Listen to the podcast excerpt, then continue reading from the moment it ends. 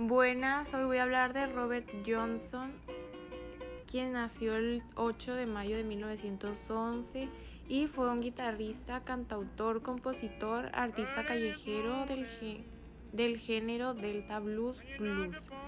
Desde niño, Johnson mostró interés por la música, primero por el arpa y luego por la armónica.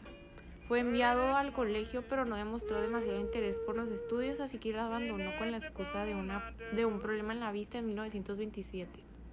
En febrero de, de 1929 contrajo matrimonio con Virginia Travis, de 16 años.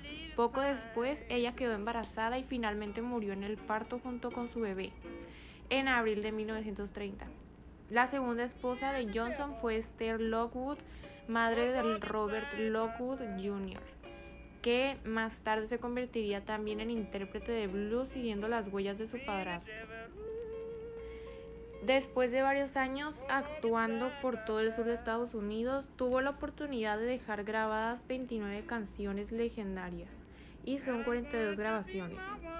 Su muerte ocurrió en circunstancias extrañas. Según las últimas investigaciones, la causa de fallecimiento más aceptada es que murió envenenado por el marido de Beatriz Davis, quien envenenó con una botella de whisky con naftalina.